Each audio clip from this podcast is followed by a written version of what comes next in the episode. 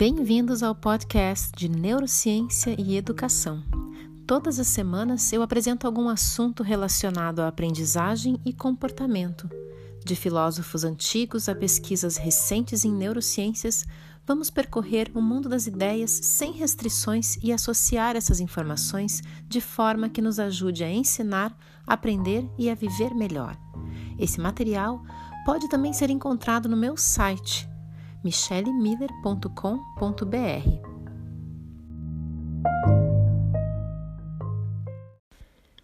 No episódio dessa semana, dando continuidade à série sobre linguagem, vou falar sobre como a mente compreende conceitos abstratos e por que esse conhecimento é fundamental para uma educação eficaz.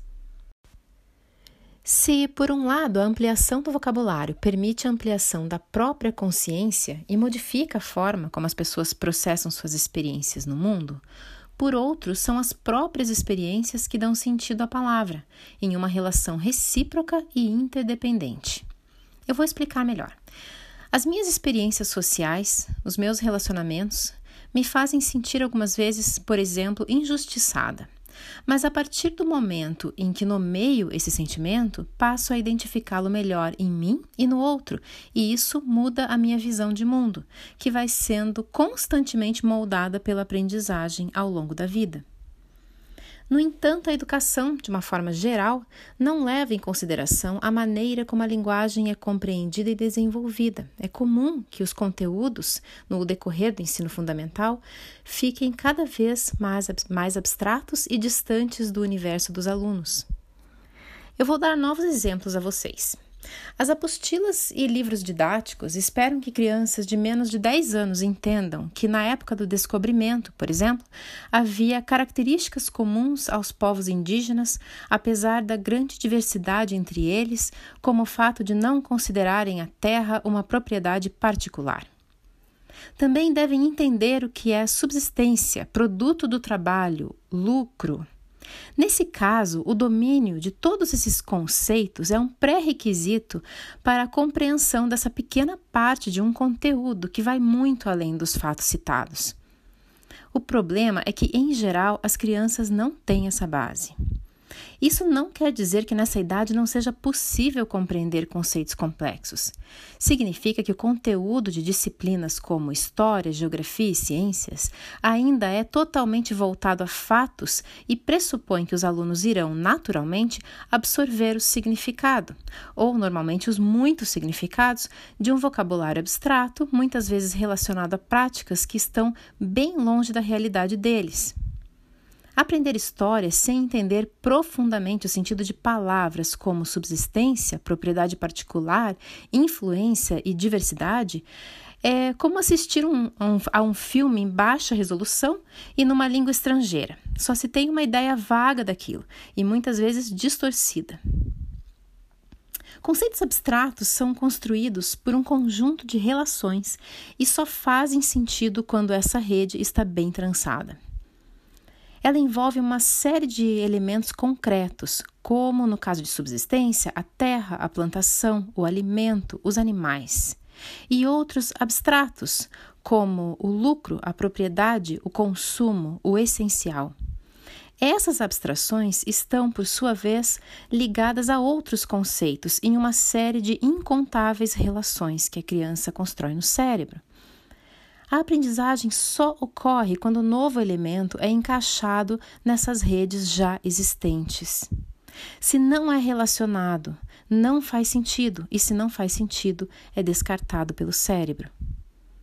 Essas relações permitem que o novo conceito seja visualizado, ou seja, que o cérebro crie uma imagem mental para ele, o que geralmente ocorre de forma inconsciente. Tanto é que o fato de a mente dar forma a palavras abstratas não era amplamente aceito até recentemente, quando estudos com neuroimagens passaram a amparar essa teoria.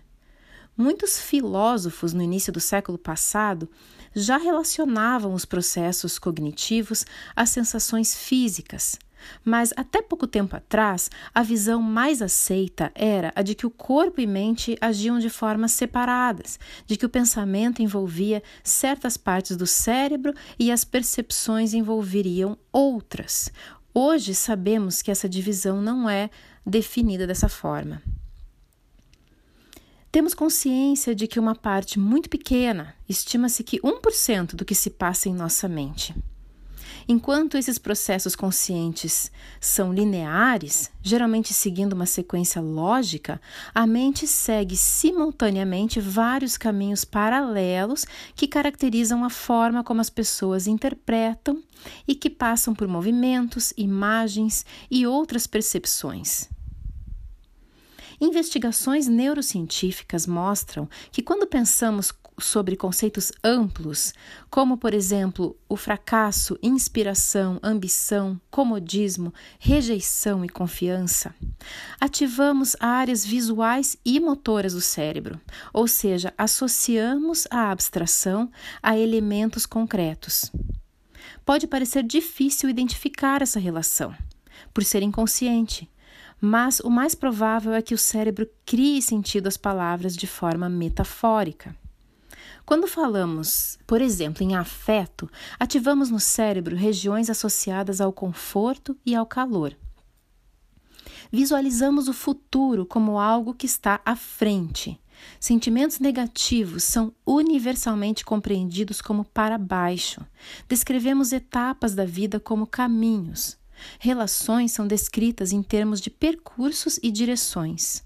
O linguista George Lakoff, autor do, do termo corporização cognitiva, que em inglês chamamos de embodied cognition, ampara todo o seu trabalho na ideia de que o pensamento é necessariamente metafórico.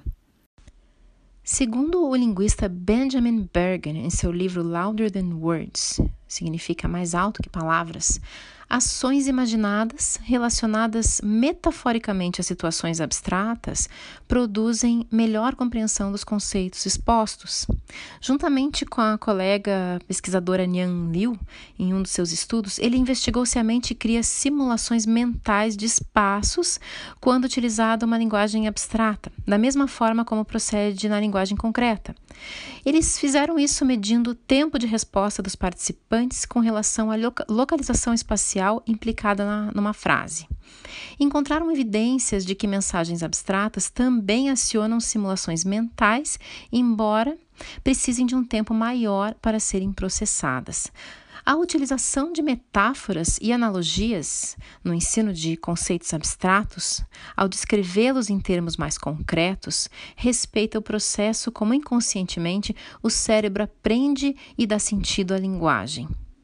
Muito mais do que recursos poéticos ou literários, geralmente ensinados de forma isoladas, são essenciais para criar relações da nova informação com o mundo físico e com as diferentes percepções. Estamos falando das histórias e das metáforas.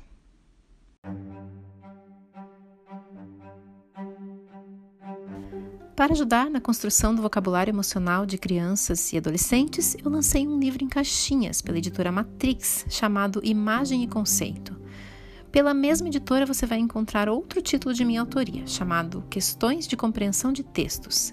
Você pode conferir ambos pelo site da editora ou da livraria de sua preferência. Se você quiser levar capacitação à sua empresa, entre no site michellemiller.com.br e envie um e-mail. Os temas que abordo são leitura e compreensão da linguagem, em cursos e mentorias voltados a professores e pais, e para o mundo corporativo, levo estratégias com base em neurociência sobre como exercitar a criatividade, a inteligência emocional, a flexibilidade e como administrar tempo e atenção para maior produtividade. Muito obrigada por ter me acompanhado nesse episódio e até semana que vem.